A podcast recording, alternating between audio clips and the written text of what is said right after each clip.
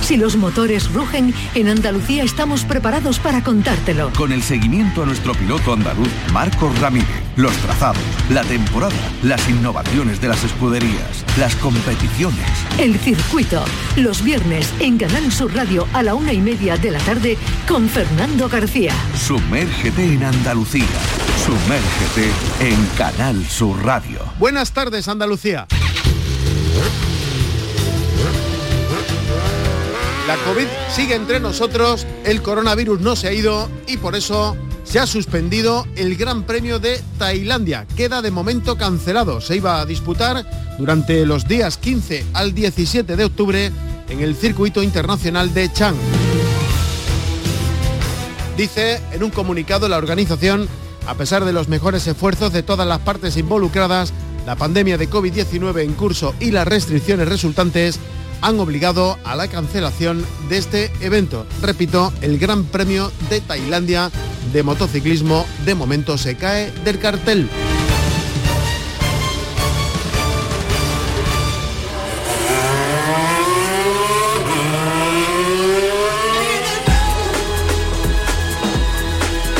Este fin de semana no, pero el que viene se va a disputar el Gran Premio de Turquía de Fórmula 1. Ahí consiguió Fernando Alonso la primera victoria en una carrera para la Fórmula 1 en un piloto español. Fue allá por el año 2003. Fantástica anche la squadra, fantástica. Alonso que cumple estos días 40 años, pero que dice que está como si tuviese 25.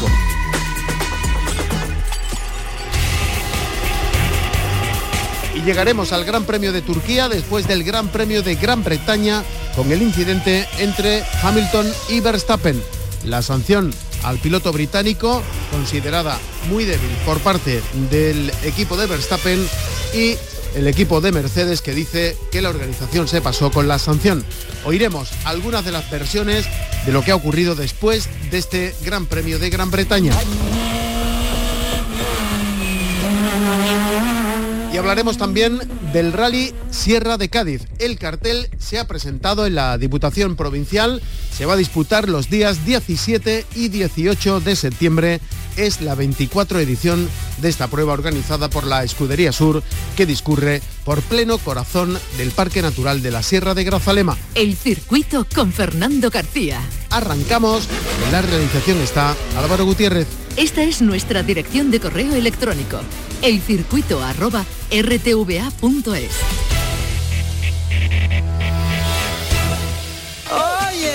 Los rallies. Hola, buenas tardes. Soy Pablo Sánchez, copiloto de Germán Leal y del equipo becado por la Federación Andaluza de Automovilismo. Después del rally de Orense eh, seguimos líderes del campeonato, ya que nos trajimos un segundo puesto de Orense y estamos, estamos muy contentos. Eh, hicimos un rally con cabeza, de menos a más y luchando siempre por, mantenernos líderes del campeonato. Estábamos en casa de nuestro máximo rival, eh, que es Cajiao, él es, él es de allí de, la zona. Y aunque no pudimos ganarle el rally, le peleamos bastantes tramos, eh, conseguimos, conseguimos un scratch que también nos da un punto extra al campeonato así que bastante contentos. Dentro del campeonato pues nos continuamos primero de la Copa y, muy contentos de, todo el apoyo que estamos recibiendo de la afición andaluza, de por entidades privadas, entidades públicas, gracias indudablemente a nuestra Federación Andaluza de Automovilismo, encabezado por Manuel Alonso, que están haciendo un trabajo espectacular eh, para llevarnos a lo más alto posible y nos están facilitando muchísimas cosas que necesitamos a nivel de estamento. El próximo rally lo tenemos la segunda semana de septiembre, el Rally Princesa de Asturias, donde si conseguimos si conseguimos ganar el rally o intentar mantener a nuestro máximo rival por detrás de nosotros, marcando nosotros algún extra, pues podemos, tenemos la opción a, a ganar el campeonato y proclamarnos campeones de, nuestra copa. Esperamos todo vuestro apoyo. Gracias, hasta luego.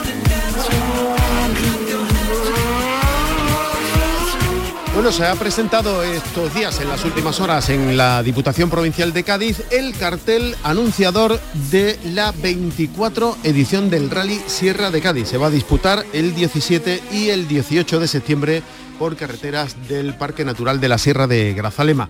Bueno, hemos hablado en alguna ocasión con uno de los pilotos más laureados del automovilismo de Andalucía. Se trata de José Antonio Aznar, que además eh, domina y de qué manera en los últimos años el Campeonato de Andalucía de Rallys. José Antonio, muy buenas tardes. Hola, buenas tardes. Y te he llamado porque yo sé que para ti el Sierra de Cádiz tiene un, color especial, ¿no? Sí, bueno, es uno de los rallies que más me gusta y bueno, como tú bien has dicho, transcurre por, por todo lo que es el Parque Natural de la Sierra de Grazalema y bueno, yo poco tengo que decir de, lo que eso significa, ¿no? Eh, que conoce la Sierra de Cádiz sabe la preciosidad de pueblos por los que transcurre el rally. Eh, bueno, José Antonio, estamos mm, eh, en verano, en el Ecuador del año. ¿Cómo te va todo? Bueno, bien, eh, tuvimos un pequeño accidente a principio de verano que me rompí tres dedos del pie izquierdo y de los cuales ya estoy casi recuperado. Me falta un poco aún, pero bueno, para septiembre, que es cuando tenemos el Rally Sierra de Cádiz, estaremos, creo que estaremos al 100% recuperados y bueno, pues un año más estaremos ahí intentando de, poder optar al podio o de poder optar a la, a la victoria del Rally Sierra de Cádiz. El Porsche bien, ¿no? El Porsche de momento bien. Eh, mucha gente me pregunta que cuándo voy a cambiar a un R5. esa, era la, pues, esa era la siguiente. esa era la siguiente pregunta, pues ya te la contesto si quieres. Eh, el día que venga alguien con un R5 y nos gane con el Porsche, pues al siguiente rally tendremos que ir con un R5. Pero de momento los R5 que han ido viniendo a Andalucía no nos han ganado. Entonces, mm, esto demuestra que el Porsche todavía es totalmente válido y que es un coche todavía competitivo. Entonces, dejar una máquina como el Porsche que le gusta tanto a los aficionados guardado ahí en el garaje para llevar un coche que quizás no sea tan tan espectacular ni tan llamativo como el Porsche, pues ahora mismo creo que no nos merece la pena. Ya digo, el día que venga alguien con un R5 que empiece a ganarnos, porque de todo es sabido que ahora mismo los, R5 son coches más rápidos que, que los Porsche, pero claro, hay que sacarle, hay que sacarle esa productividad, ¿no? Hay que sacarle ese, ese jugo a ese coche.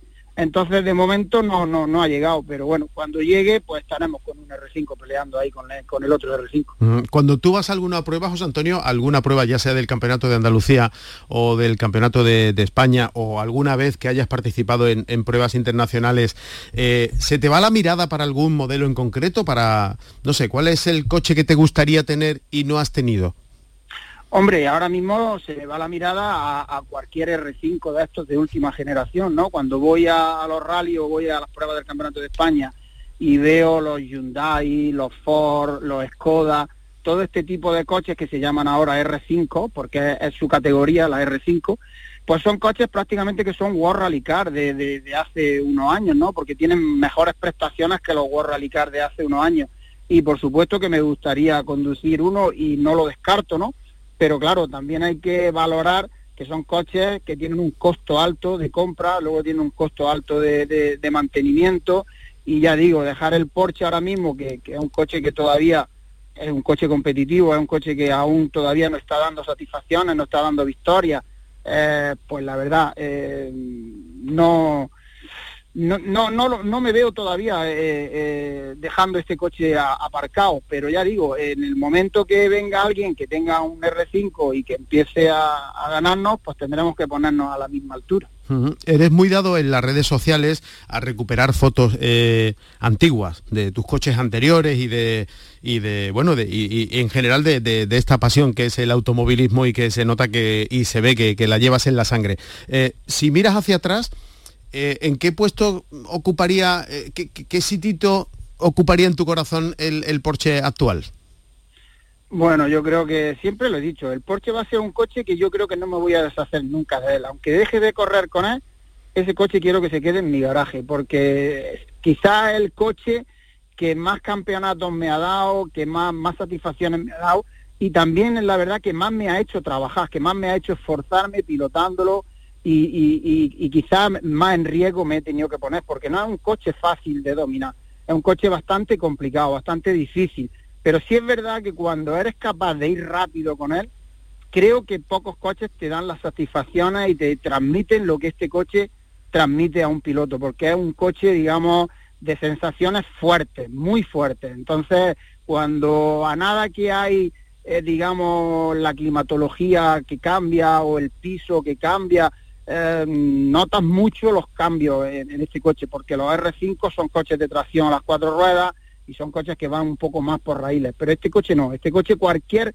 cosa que cambie un poco lo, lo, lo, natural del terreno o, de la climatología, como ya he dicho antes, eh, lo notas mucho. Y entonces tienes que estar muy, muy vivo y muy a la expectativa con, con este coche porque en el más mínimo descuido mm, te, te, te, puede dar un susto y, a la vez que te da ese susto también te da, digo, las, te transmite esas sensaciones eh, fuertes, ¿no? Que a, muchas veces a los pilotos nos gusta sentir a la hora de pilotar un coche. Entonces, este coche, como, como tú bien has dicho, creo que va a ocupar siempre uno de los primeros puestos. Si no el primero, primero, segundo o de los dos primeros, siempre va a ocupar uno de los primeros puestos en, en ese sitio que tú me preguntas dónde, dónde lo voy a tener.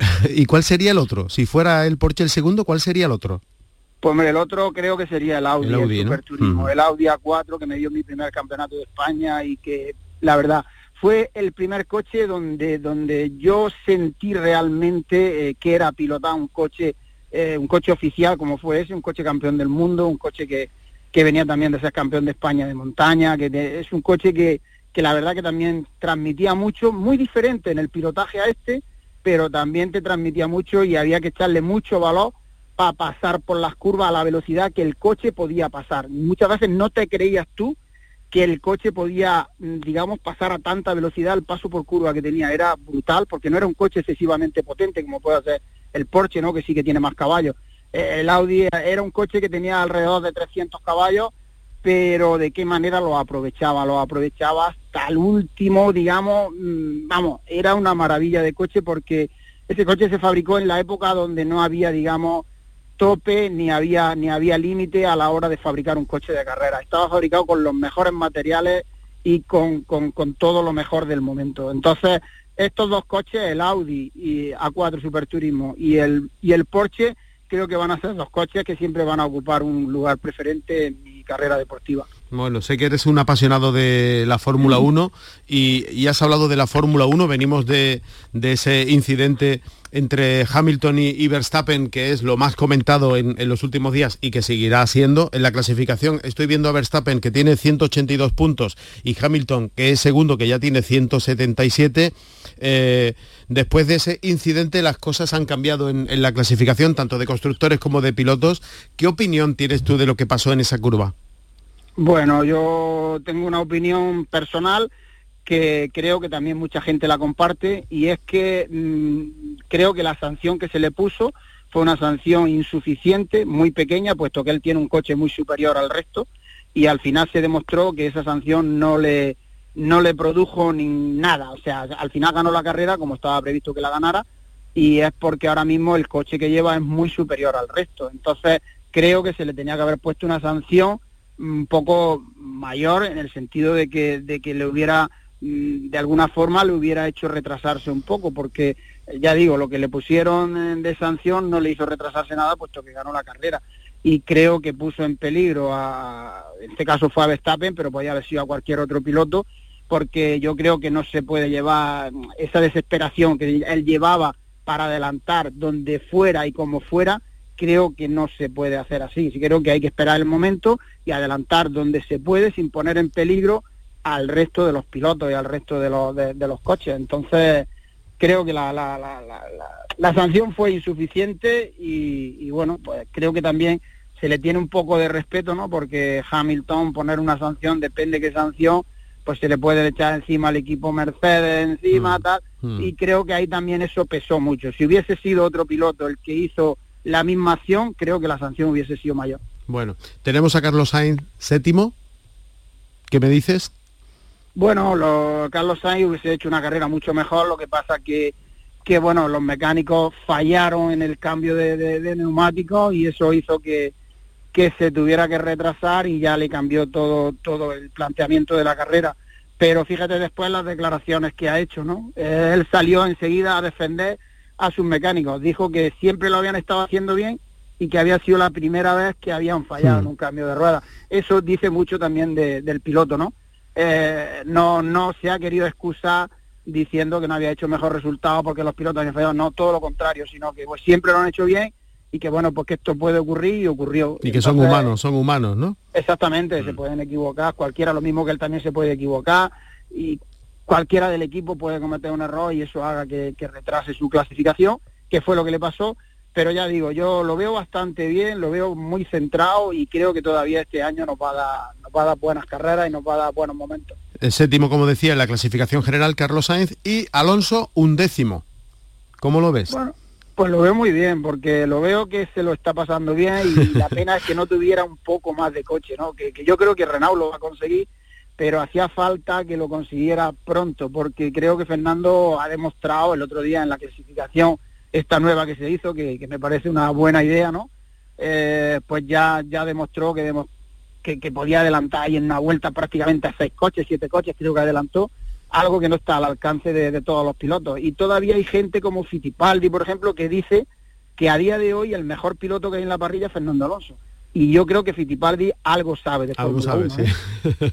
o sea que, que si lo dice gente como Fittipaldi, yo creo que algo de razón tienen. Bueno, hemos terminado hablando de Fernando Alonso y de Fórmula 1, pero empezamos hablando de la 24 edición del Rally Sierra de Cádiz, cuyo cartel se presentaba ayer en la Diputación Provincial. Se va a disputar en pleno corazón del Parque Natural de la Sierra de Grazalema durante los días 17 y 18 de septiembre, organizado por la Escudería Sur. Y si no hay novedad, en la lista de inscritos estará eh, uno de los pilotos, como decíamos, más laureados de la historia del automovilismo en Andalucía, José Antonio Aznar, que siempre es un placer saludarle. José, muchas gracias, como siempre. Gracias a ti, gracias a tu audiencia y encantado siempre de estar en tu programa. Fórmula 1. El incidente entre Verstappen y Hamilton en el último Gran Premio de Fórmula 1 de Gran Bretaña va a pasar a la historia como uno de los incidentes sobre los que más se ha hablado, sin lugar a dudas. Fíjense cómo fue la narración de este incidente del duelo entre Hamilton y Verstappen, entre Verstappen y Hamilton, narrado por Antonio Lobato en Dazún. Está delante Hamilton, se tira al interior Verstappen. Impresionante la batalla. Ha sido impresionante y insiste todavía Luis Hamilton. Cuidado Leclerc que tiene muchísimo ritmo, vuelve a tocar la tierra Max Verstappen. Hamilton se toma un respiro, pero vuelve al ataque, se dirige hacia Cobbs ¡Qué batalla brutal! Ahí va otra vez grave. Y ojo que haber sanción. Vamos a seguir hablando de ese último incidente entre Hamilton y Verstappen en la Fórmula 1 que ha copado el interés en los últimos días y mucho nos tememos que va a seguir siendo eh, actualidad en los próximos porque da la sensación de que este encontronazo no ha terminado aquí por las declaraciones que hemos oído eh, por una parte y por otra. Vamos a saludar a todo un experto en esto de la Fórmula 1, vinculado al automovilismo desde muy pequeño prácticamente. Estamos hablando lógicamente de Alfonso de Orleans. Alfonso, muy buenas tardes. Muy buenas tardes a todos. ¿Qué tal va la vida? Bien, un poco cansado en muchos viajes, pero bien. Bueno, de momento por Andalucía nada, ¿no? No, me gustaría. Creo que por fin después del Gran Premio de Japón podré volver. Espero, por lo menos. Bueno, vaya como se ha puesto la Fórmula 1 de emocionante y no lo digo por este último incidente del que hablaremos a continuación, lo digo en general, ¿quién nos iba a decir que Hamilton no iba a ir liderando la clasificación, no? Bueno, sí, eh, bueno, se veía un poco llegar, sobre todo por el tema del motor Honda ya, ya había unos pequeños, ¿sabes?, indicios, decíamos que veíamos que, bueno, no se lo iba a poner mm, tan difícil, pero se veía que iba a ser un año bastante más complicado porque el motor Honda eh, era, está haciendo unos saltos para adelante tecnológicamente y de potencia, eh, de manera que, que, el Mercedes no logra estar al mismo nivel, sobre todo en salida de curvas. En la salida de curvas el par, el par del motor Honda era magnífico. Entonces ya sabía que no lo iba a tener fácil, pero no sabía que iba a ser como, ha sido. Bueno, mm, hacer el campeonato interesante, ¿no? Claro, claro. Eh, le iba a preguntar, eh, ¿Es mm, real? ¿Puede ser Verstappen campeón del mundo o esto es un espejismo? Eh, dos cosas. La, primera es, eh, si se ponen las pilas Mercedes con el tema del motor y lo mejoran bastante, pues le va a poner eh, difícil al Red Bull. Por otra parte, alguna vez la gente dice, ¿quién es mejor, Verstappen o Hamilton? Y yo digo, los dos son iguales si tuvieran la misma edad. La diferencia es que el, eh, Hamilton tiene una experiencia que, no tiene que Verstappen. Y entonces cuando está el lobo viejo con el lobo joven, pues el lobo viejo sabe bastante más que el joven. Y lo vimos justamente cuando hubo el accidente. O sea, eh, Hamilton cogió la línea, le, hizo eh, un, par de trucos, que las dos veces que se tocaron en la misma vuelta anteriormente, si veías estaba por fuera, porque dejaba a Verstappen creer que eh, él siempre iba a ir por fuera. Y entonces justamente allí había hecho como empezaba a ir por fuera otra vez y se echó por la parte interior de la curva. Y eso creo que cogió a Verstappen un poco desapercibido. ¿Estamos hablando, Alfonso, de un relevo generacional ya? Eso sí, eso sí, absolutamente. Eh, lo vemos con Verstappen, lo vemos con Leclerc, lo vemos con Sainz, lo vemos sobre todo con Lando Norris que es el más jovencito después de Verstappen en, la parrilla, y ves lo que está haciendo Lando Norris. Quiero decir que aquí estamos viendo ya, yo, creo que van a ir más y más equipos a apostar para los jóvenes, ¿sabes? Van, van a guardar mucho de los antiguos para este cambio de coche este año, pero yo creo que a partir del 2023 vamos a ver muchísimos jóvenes en la parrilla. Bueno, hablando del, incidente del Gran Premio de Gran Bretaña, eh, ¿está bien sancionado?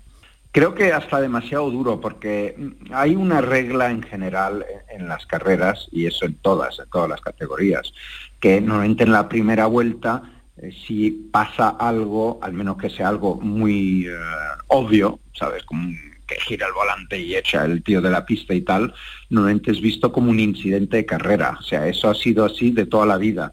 Entonces yo creo que eh, la sanción que dieron, obviamente, porque hay muchas cosas en juego aquí, pero eh, decimos, eh, creo que era más que todo porque empujó muchísimo Red Bull diciendo que podían haber matado a Verstappen y tal, pero Verstappen también se puede salir solo y pegarse la misma torta, ¿sabes? decir que entonces yo creo que un poco para contentar a Red Bull y no hacer la cosa peor de lo que era, le dieron esta sanción, porque e, e, es la segunda mm, sanción más leve que puedes dar a un piloto. O sea, la más leve era un eh, stop and go de 5 segundos, después está el 10 y después, bueno, podemos empeorar la cosa hasta que lo echas de la carrera. Entonces le dieron el segundo más leve. ¿Eso qué quiere decir? Quiere decir que estaban de acuerdo que era un incidente de carrera, eh, pero bueno, han accedido un poco a que se estaban enfadando muchísimo Red Bull y para un poco a contentar todo el mundo hicieron esto eh, y obviamente, bueno, con eso pudo ganar Hamilton. Entonces yo creo que Hamilton la victoria era más que ganada. Primero porque era incidente de carrera y no tenían que penalizarlo y cuando le penalizaron ganó la carrera, con lo cual este tío es un crack, ¿sabes? Um, por otro lado, también uh, hay que tener en cuenta un par de cosas. Uh, Sabéis que, que, el motor uh, de Red Bull tiene más par, que decir que sale mejor de, las curvas. Y entonces este incidente un poco fue provocado también por Red Bull solos. ¿Por qué? Porque en vez de tener el mismo aerodinámica que tenían en la carrera sprint, que ganó Verstappen, eh, se dijeron, pues vamos a darle un poco más de ala, porque al tener más par este motor saldremos mejor de las curvas y tendremos más grip teniendo un poco más de apoyo aerodinámico. ¿Qué es lo que pasó? Que, eso es verdad, pero si vistes en las imágenes, cada vez que salía una curva salía volando uh, Verstappen, pero después lo cogía cada vez uh, Hamilton. Entonces, si no lo hubiera cogido donde tuvieron el accidente, incidente, lo hubieran tenido en Hanger Straight, que es después de las tres curvitas justo después donde tuvieron el accidente y después en una recta larguísima que van debajo de ese puente que, habéis visto, pues ahí le hubiera pasado igualmente. Quiero decir que eh, ese, ese sorpaso sobre mm, pasarle a Verstappen iba a ocurrir sí o sí, pero era por culpa de Red Bull, por ponerle más aerodinámica que era necesario y tenían que haberle dejado el mismo aerodinámica que tenía cuando era en la carrera de sprint. Como hay un dicho, en el paddock se estaba hablando, o sea, hay un dicho que es, eh, when it works, don't fix it. Cuando funciona, no lo cambies. No lo toques. Pues lo cambiaron y mira lo que pasó. Y le hubiera pasado, ¿eh? te digo, si no hubiera sido ahí, hubiera sido un poco más adelante o la vuelta siguiente y al final le hubiera ganado Hamilton igualmente. Entonces, hicimos que era un problema causado principalmente por Red Bull ellos mismos. Eh, esto da la sensación de que, conociendo la personalidad de Verstappen y de, y de Hamilton, no ha acabado aquí, ¿no? No, bueno, no, no, vamos a ver, los dos quieren ser campeón del mundo, entonces no es tanto personalidad, pero ambición y después le añades el, el, el, el carácter, ¿no? pero, sí, sí, pero yo creo que sí, esto va a ir hasta la última carrera o hasta que uno sea campeón del mundo. A mí me da que podría ser Verstappen este año simplemente por, por ese motor tan brutal que tiene Honda ahora y que es tan magnífico. O sea, es el, no solo el mejor motor de la parrilla, pero de largo. Quiero decir Mm. que si tú pusieras ese motor en cualquier otro coche, es que ese coche volaría. Ah, mira, mira los Toro Rosso, que, que es un coche eh, no como el Red Bull técnicamente, y los pilotos no son Verstappen, y mira las cosas que están haciendo. Así que, bueno. Eh, di- dime algo de Carlos Sainz. Carlos Sainz, bueno, mm, bien, es que está en un Ferrari, ¿qué, qué te puedo decir? Eso es quizás la única cosa que te puedo decir, que está en un Ferrari, Ferrari está haciendo lo que puede, los circuitos rápidos no son los mejores para ellos, entonces cada vez que irán uno rápido pues va a ser complicado, pero en circuitos como Hungría, que será el del fin de semana próximo, que además el, el coche Ferrari suele ser un poco más blando que los demás. Quiere decir que en un circuito como Hungría, que no es tanto para la eh, altas velocidades y sobre todo eh, necesita grip, yo creo que Ferrari va a tener un- una ventaja. Obviamente, el gran desventaja de Hungría es que tienes que sacar la pole o lo más adelante posible, porque si no te vas a quedar donde estás. Hay solo un sitio en todo el circuito para adelantar y si no tienes la potencia te van a pasar. Así que eh, vamos a ver, si, si califica bien, habrá un buen resultado para él en, en Hungría. Muy bien, pues Alfonso de Orleans, es un placer como siempre hablar de automovilismo y muchísimas gracias como, como siempre por, por atendernos. Pues encantado, cuando queráis. Un fuerte abrazo. Un a fuerte todos. abrazo. El circuito con Fernando García. Hablando de Fórmula 1 y de Fernando Alonso, decía que es un fin de semana especial para el piloto español, el fin de semana que viene, este Gran Premio de Hungría, porque aquí en el año 2003 empezó todo. Ahí, un domingo, comenzó eh, la carrera de Fernando Alonso en la Fórmula 1 porque obtuvo en el Gran Premio de Hungría en 2003 la primera victoria para un piloto español en el Campeonato del Mundo de Fórmula 1. Fernando Alonso que va a cumplir estos días 40 años, pero que dice que está como si tuviese 25. Y antes de despedir, tenemos este fin de semana la primera cita de la historia del slalom de cogollos de Guadix. Se va a disputar, como digo, eh, mañana a sábado, organizado por el Motor Club Balcón de Almanzora. Es la primera edición de este slalom de automovilismo. Se trata de la quinta prueba puntuable de la temporada del Campeonato de Andalucía de Slalom.